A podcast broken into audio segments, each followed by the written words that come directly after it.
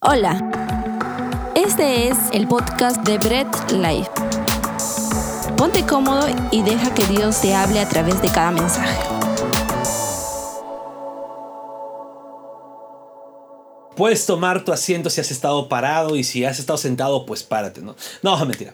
Eh, pues qué chévere. Gracias, gracias por estar conectados hasta acá. Hemos tenido un gran tiempo de alabanza, un gran tiempo de adoración, un tiempo de oración. Hemos estado muy conectados, pues eh, sabemos que para, de ello trata. ¿no? trata de repente solamente escuchar una prédica, no trata de, de, cantar nada más, sino que lo hagamos congregacionalmente. Sabemos que no nos podemos reunir aún. Eh, todavía no estamos eh, con un local fijo como para reunirnos físicamente, pero nuestro corazón está unido con todos ustedes. Así que gracias por estar con nosotros en, estos, en, esto, en este momento.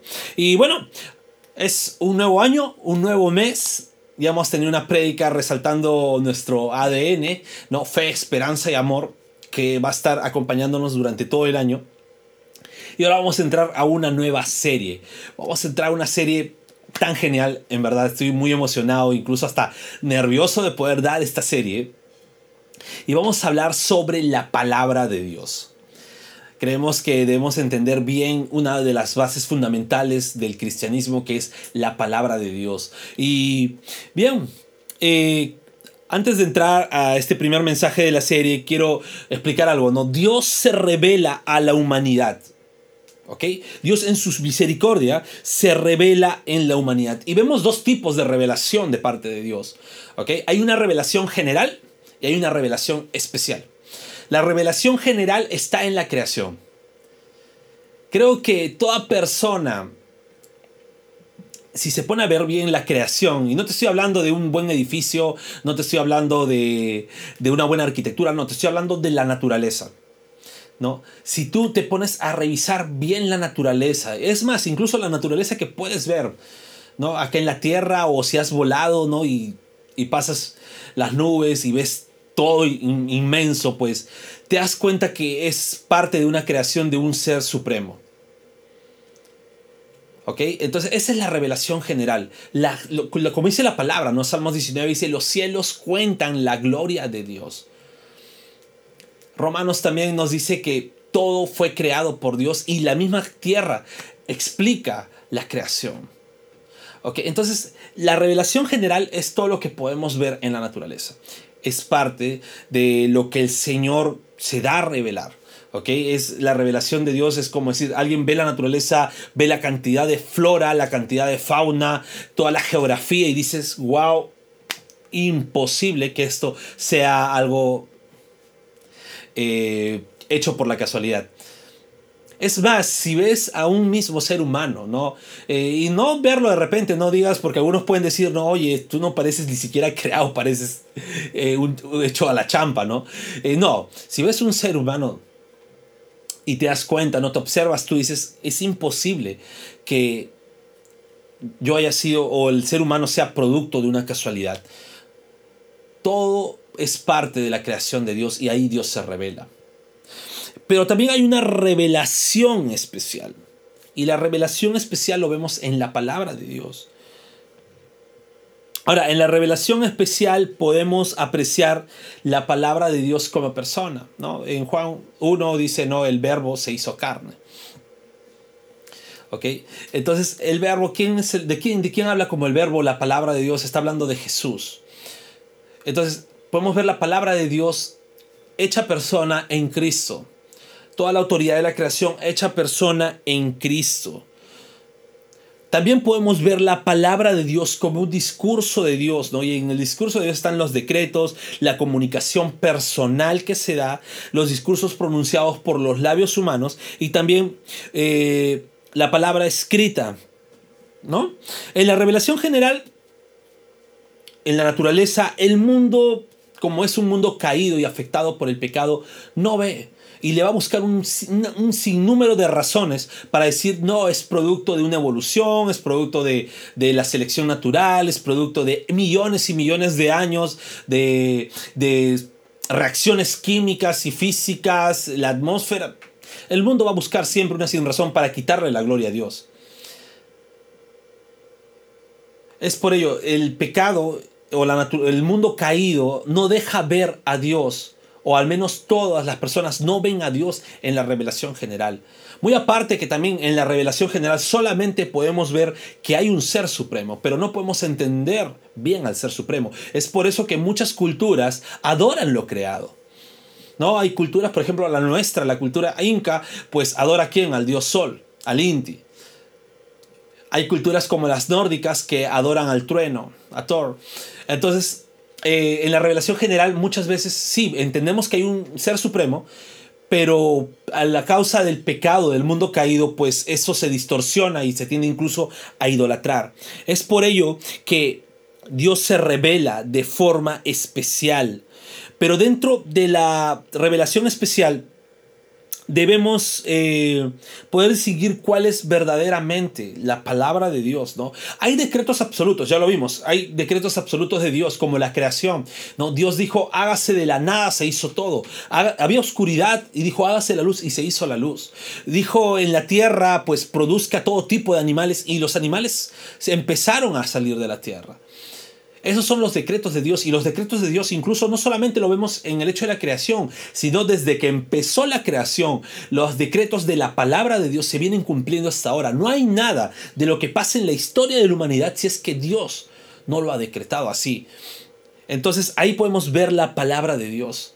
También podemos entender eh, la comunicación personal, ¿no? Una comunicación propia con Dios, así como cuando tú oras y de repente dices, oye, creo que Dios me ha hablado, pues esa es una comunicación personal que en la Biblia también vemos que Dios se comunicaba con, con, su, con su creación.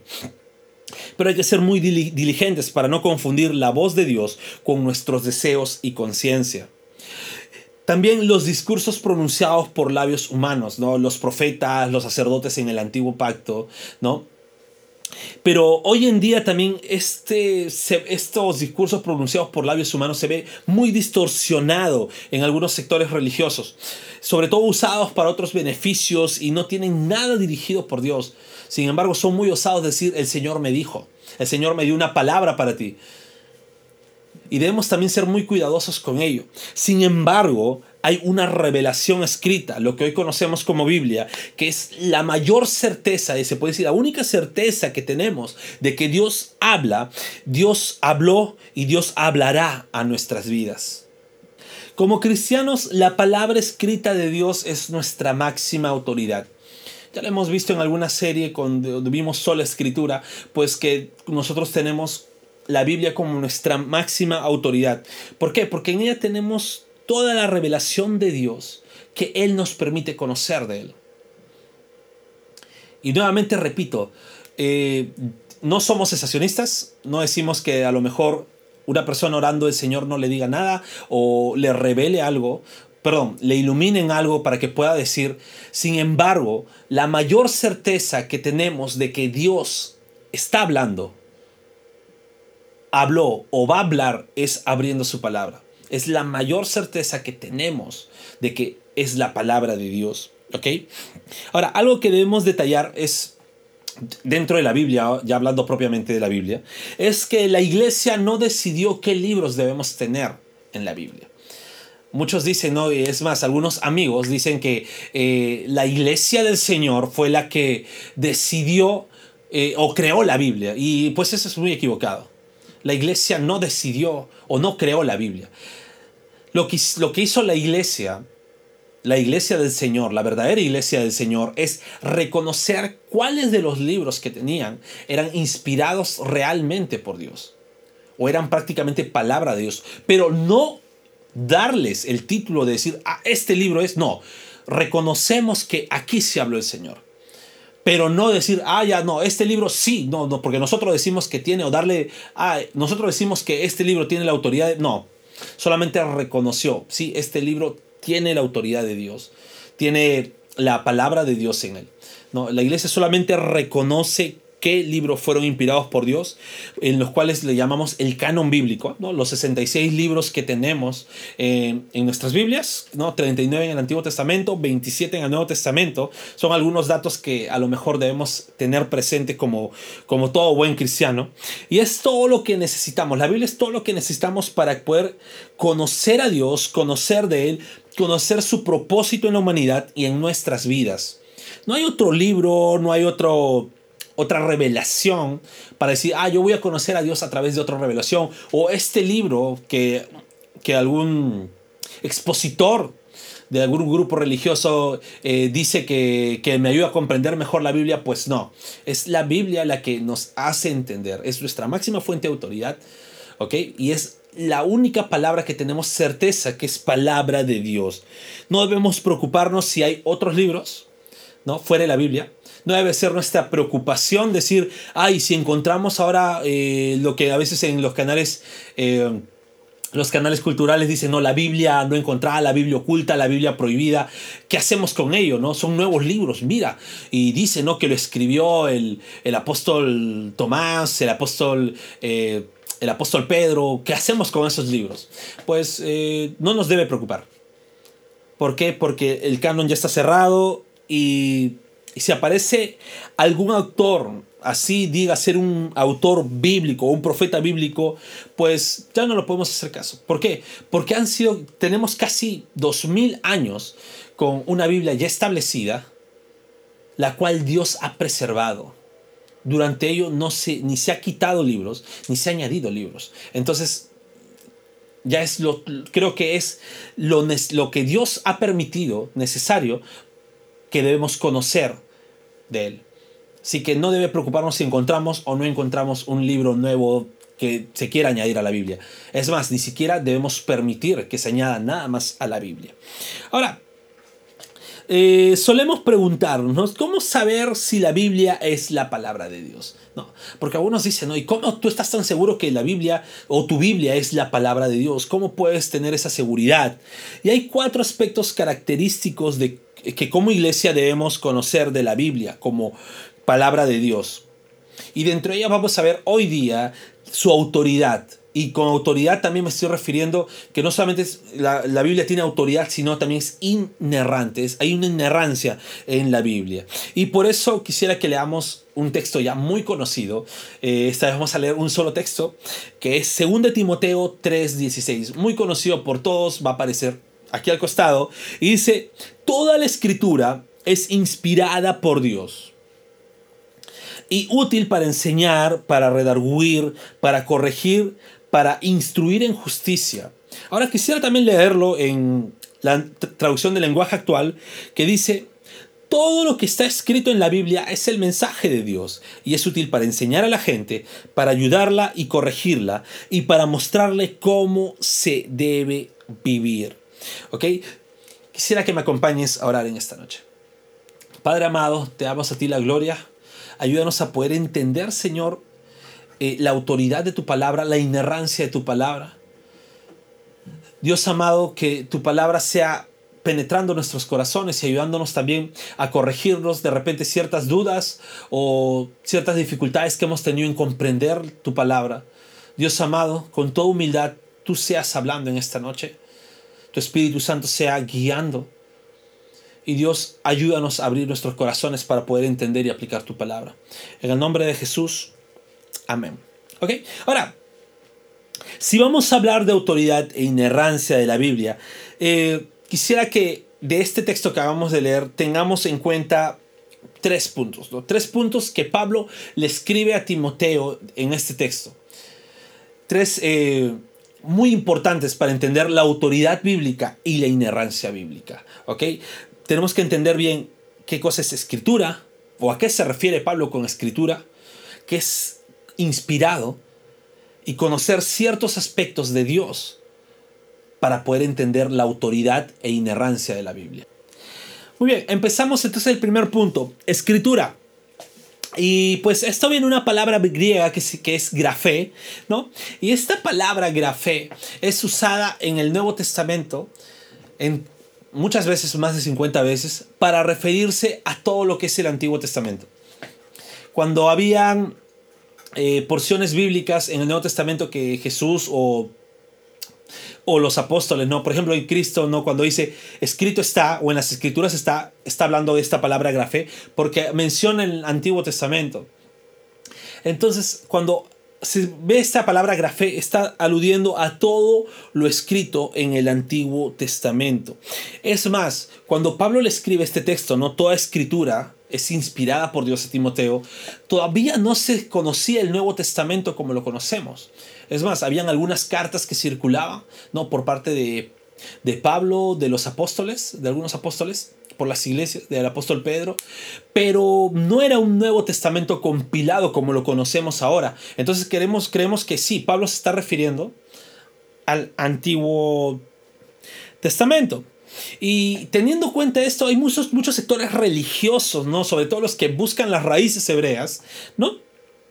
Que niegan o empiezan a, querer negar o intentar negar lo que es la inspiración del Nuevo Testamento. Porque dice, cuando Pablo dice que toda escritura es inspirada por Dios, no está refiriéndose al Nuevo Testamento, sino al Antiguo, porque no había Nuevo Testamento.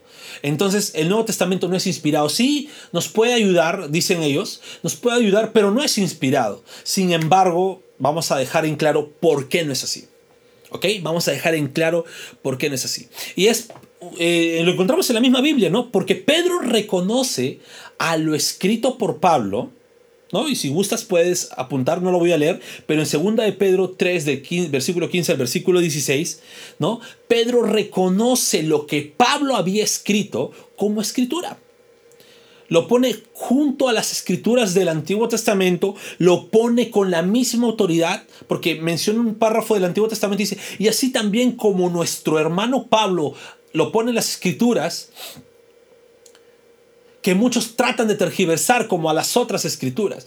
Pedro reconoce que lo que escribía Pablo era inspiración de Dios y lo pone al mismo nivel de autoridad que las escrituras.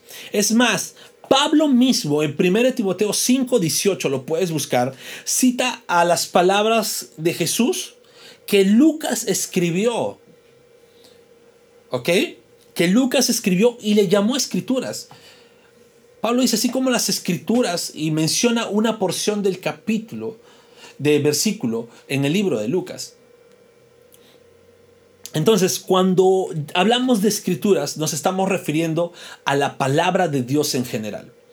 Ya sea todo lo escrito en la Biblia. La traducción en lenguaje actual me encanta porque dice, todo lo que está escrito en la Biblia es inspirada por Dios. ¿Ok? Y esto, sí, todo lo que está en la Biblia, en nuestra Biblia, es inspirada por Dios. Y todo este conjunto de libros cae en la categoría de escrituras. Así que cuando nos referimos a escrituras, cuando nos referimos a la palabra de Dios escrita, nos estamos refiriendo a toda la Biblia. ¿Ok? Toda la Biblia que tenemos, desde el Génesis hasta el Apocalipsis, pues es una escritura, es palabra de Dios. Que no te vengan a decir que solamente el Antiguo Testamento vale, o algunos peor, que dicen solamente el Nuevo Testamento vale, pues no, toda la Biblia es la escritura, toda la Biblia tiene la misma importancia porque es la palabra de Dios. ¿Ok? Así que tengamos mucho cuidado en ello. Un segundo punto es que la Biblia es inspirada. Y quisiera que no confundamos el significado de inspiración, ¿no? sobre todo a lo que se refiere a las escrituras, con el significado que le podemos dar hoy. ¿Por qué? Porque hoy día llamamos inspiración de repente a un pintor que mire el ocaso y dice, ah, me voy a inspirar en ello y voy a eh, hacer mi dibujo, ¿no? O de repente a un músico que, que se inspire en algo, en un hecho de la vida y compone una canción. No es ese tipo de inspiración a lo que está hablando la Biblia. Eh, para entender un poco este término inspiración, deberíamos... Eh, entender algo, que la, que la Biblia es la palabra de Dios expresada en términos humanos o en palabras humanas. Toda la Biblia es palabra de Dios, pero expresada en términos humanos. No hay otra forma. Dios, en su infinita misericordia, no es eh, impersonal, es un Dios personal, no es un Dios que hizo la creación como creen los deístas y se retiró y ya nos dejó a la deriva, no, sino es un Dios que nos se revela a través de su palabra y para revelarse humanos tiene que hablar en términos humanos. Es por ello, la Biblia es inspirada por Dios porque es la palabra de Dios expresada en términos humanos o en palabras humanas. ¿Y cómo se da la inspiración de las escrituras? Pues la misma Biblia lo dice. ¿Ok? recordemos algo, la palabra de Dios es tan completa que hasta ella misma dice cómo fue inspirada. ¿ok? Y a través de sus diferentes autores pudo haberse dado por dictado, ¿no? Y hay porciones bíblicas en el Antiguo Testamento que dice, así dijo el Señor, ¿no? En Apocalipsis vemos eh, que, Juan escribe que Jesucristo, ¿no? Le dice, escribe al ángel de la iglesia de Sumirna, escribe al ángel de la iglesia de Tesalónica. Eh, y le dicta palabra por palabra, o sea, por dictados.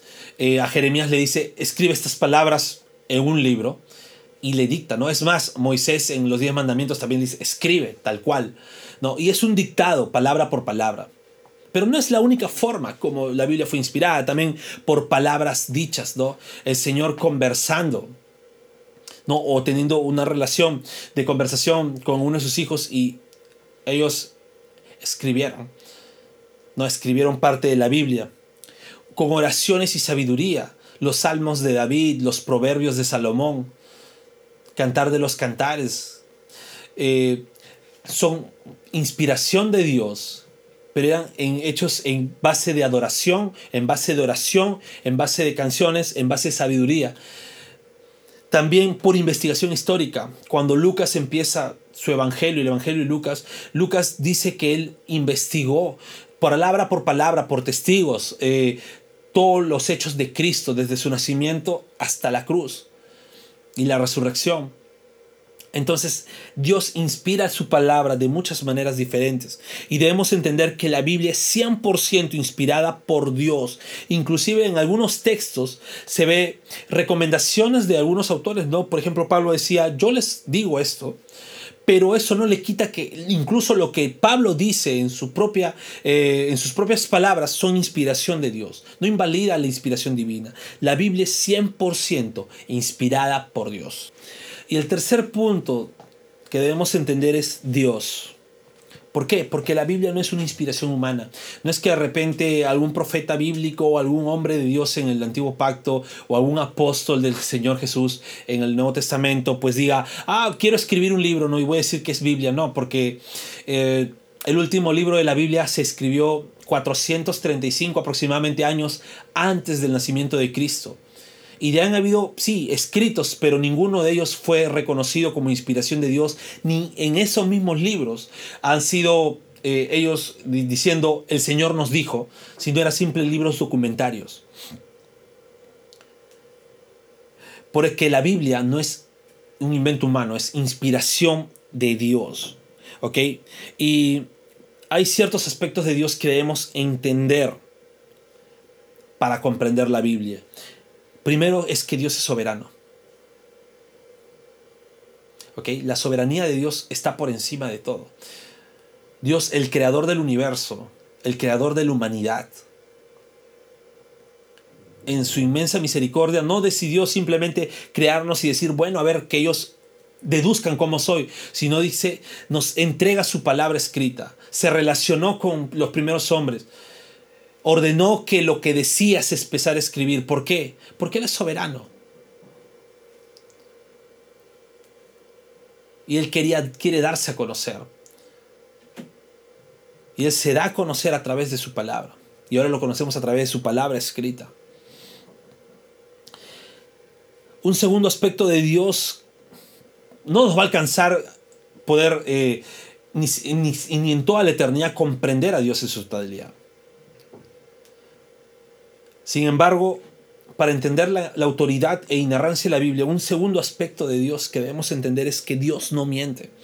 Su palabra también dice que Él no miente, no es como un hijo de hombre, que miente ni se arrepiente. Entonces debemos entender que lo que Él inspiró en su palabra es verdad, es verdad para nosotros. Debemos creer lo que dice su palabra, no debemos decir, ah, yo no creo que sea así, o yo no creo que deba ser así, pues lo que dice su palabra es verdad. Y no podemos nosotros como cristianos, como hijos de Dios, hacer a Dios mentiroso de repente aceptando otras teorías, otras cosas. Debemos entender que la palabra de Dios es verdad porque Dios no miente.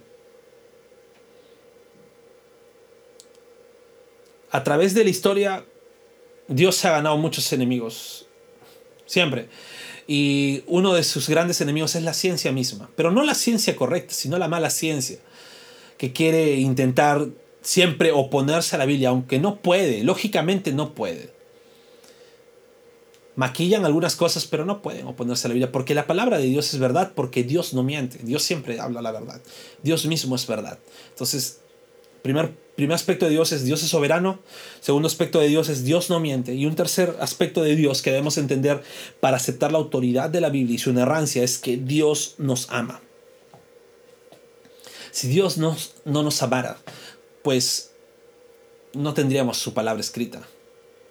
No tendríamos ni siquiera una relación personal o una relación eh, verbal con Dios. Jesucristo, como verbo de Dios, como palabra de Dios, no se hubiera encarnado. Dios nos ama. Empezando desde su creación, por amor hizo su creación, decretó que se hiciera de la nada todo y sobre todo su más grande acto de amor, la encarnación de su palabra en Cristo.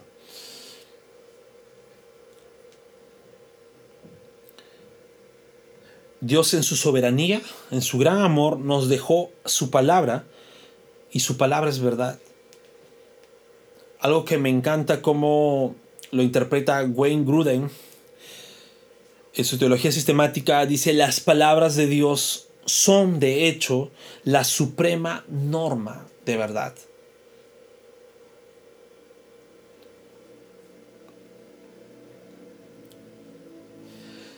Y quisiera terminar con esto. Todas las palabras escritas en la Biblia son palabra de Dios. No hay algo que de repente, ah, pero esto no es palabra de Dios. O por ahí decir, no, ah, pero mira, eh, eh, sí, yo le hago más caso a tales libros porque aquí habla Jesús, pero nosotros como hablan los discípulos, a ellos a veces se le ve que se le gana la carne o no tienen tanta gracia como Cristo. Pues no, toda la palabra de Dios es verdad. Escuchaba hace poco decir a un, a un eh, a un personaje conocido dentro del ambiente cristiano que decía que ciertos salmos no le gustaban, que es más, ni siquiera deberían estar en la Biblia, pues primero entendamos, Dios es soberano. Un hombre no puede opinar qué debería estar o no en su palabra o en la palabra de Dios. Todo lo que está escrito en la Biblia es palabra de Dios. No creer o desobedecer lo que está escrito en la Biblia es igual a no creer o desobedecer a Dios mismo. Así que tengamos mucho cuidado en, tratar de, poner en menos alguna de las palabras que está escrito en, en la Biblia. Lo escrito en la Biblia es completamente verdad. La Biblia es nuestra autoridad definitiva como cristianos. Y hay algo muy importante, es que no puede haber ningún error en la Biblia Estoy hablando de un error verdadero, no los errores que buscan ciertas personas. No puede haber ningún error en la Biblia porque no le podemos atribuir errores a Dios.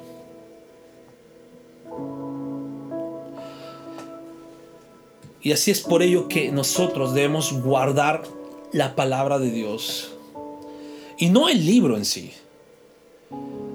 No debemos idolatrar el libro, sino lo que está escrito dentro del libro. Como cristianos, esa es nuestra verdad, es la palabra, es la forma como Dios se revela. La mayor certeza que tenemos que nuestro Dios se comunica con nosotros no es porque hayas sentido algo mientras orabas, no es porque alguna persona te dijo, el Señor me ha dado una palabra para ti, pues si lo que dice o lo que sentiste, pues se va en contra de lo que dice la Biblia, pues créeme que tú tienes que darle más fidelidad a lo que está escrito en la palabra de Dios, a lo que ciertas personas te pueden decir, o a lo que incluso tú mismo creas que es verdad.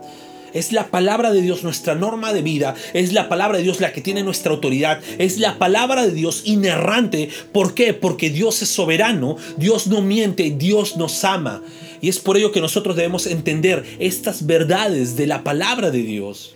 Y así como la palabra de Dios es nuestra máxima autoridad, en ella también encontramos que debemos compartir el Evangelio. Hay muchas personas que dicen en el mundo, oye, ¿sabes qué? No entiendo dónde está Dios. No conozco, no, sé cómo encontrar a Dios. ¿no? Es más, otras están muchas más confundidas porque dicen, ah, bueno, conocer a Dios es simplemente ser una buena persona y bueno, ya, ¿no? Otros ponen a Cristo como a la par de otros avatares de dioses que dicen eh, Buda o otras, otras religiones que, que dicen, bueno, Él nos, nos lleva a un camino de iluminación. Sin embargo, debemos predicar la palabra de Dios. Nada reemplaza la palabra de Dios. Nada lo que puedas tú hablar tiene la misma autoridad que la palabra de Dios. No es el testimonio transformador del hermanito tal, no es el testimonio transformador o que yo pueda dar, no es la experiencia que tuve, no es la revelación sobrenatural, no, es la palabra de Dios, la única que tiene la autoridad, ¿no? La que no se equivoca y puede transformar vidas. Entonces prediquemos la palabra de Dios. No perdamos el tiempo con otras cosas. Prediquemos completamente la palabra de Dios. Estudiemos la palabra, vivamos la palabra, compartamos la palabra. Y pues si escuchas por primera vez un mensaje como este, pues déjame decirte, consigue una Biblia. Ahora es mucho más sencillo. En todas las aplicaciones, en todas las plataformas de celulares, puedes descargarte una Biblia y léela. Pues ahí vas a encontrar a Dios, ahí vas a encontrar su palabra. Si eres cristiano, no dejes de leer la palabra, no dejes de escudriñar la palabra. En ella vamos a encontrar el sublime amor de Dios. En ella vamos a encontrar que, que nosotros, a pesar de ser pecadores, es más, desde el principio podemos ver cómo el ser humano viene siempre eh, pecando contra Dios, siempre errando contra Dios. Y esa, esa, esa serie no, no tiene fin. El ser humano siempre falla a Dios pero también encontramos que a pesar que el ser humano en, su, en sus errores merece el castigo de Dios, merece la ira de Dios en su vida, Dios en su amor y misericordia encarnó su palabra. El Hijo de Dios vino al mundo, padeció lo que nosotros como pecadores debimos haber padecido. Se entregó a sí mismo a manos de pecadores. Y en él la cruz soportó todo el peso de la ira del Padre por nosotros, por pecadores. Y sabes, no somos cristianos porque merecemos algo, no somos cristianos porque hicimos algo para ganarnos la santidad, no somos cristianos porque a lo mejor, ah, eras un chico de chiquito, se notaba que tú eras buena persona, no, somos cristianos porque siendo pecadores, Cristo murió por nosotros y nos amó. ¿Sabes? A la persona que más fallamos, a la persona a la que se puede decir nuestros actos le podrían partir el corazón a diario, a la persona que más eh, veces podemos fallar y a la única persona que de verdad se merece la lealtad, que es, y esa persona es Dios. Nos amó, murió, resucitó y nos da vida eterna. Y mucho más aún se revela en su palabra para nosotros poder tener la seguridad, tener la esperanza, poder tener esa fe, esa esperanza y amor. Y todo en su palabra. Mira, a muchos dicen, no entiendo para qué está la Biblia. Pues la Biblia nos enseña nos ayuda y nos corrige y nos muestra cómo debemos vivir. Tener la palabra de Dios es tener toda la autoridad e inerrancia de Dios en nuestras vidas. Y es parte y muestra de su amor. Acompáñame a orar. Bendito Dios Todopoderoso, te doy a ti toda la gloria, Señor. Gracias porque tú permites que podamos compartir tu palabra. Y gracias porque también en tu infinito amor tenemos tu palabra en nuestras manos. Padre, ayúdanos a poder aplicar lo aprendido hoy, a poder escudriñar tu palabra, a poder entender que en tu palabra tú no mientes, tu palabra no contiene errores y tu palabra es toda la autoridad que nosotros, o nuestra máxima autoridad para nuestras vidas. Gracias Dios, que todo lo, lo que hemos aprendido hoy sea eh, un ancla en nuestros corazones. A ti nadie más que a ti es la gloria. En el nombre de Jesús. Amén. Gracias por escuchar el mensaje de hoy y no olvides compartirlo. Síguenos en nuestras redes sociales, Instagram, arroba Bread Life Family, Facebook Bread Life.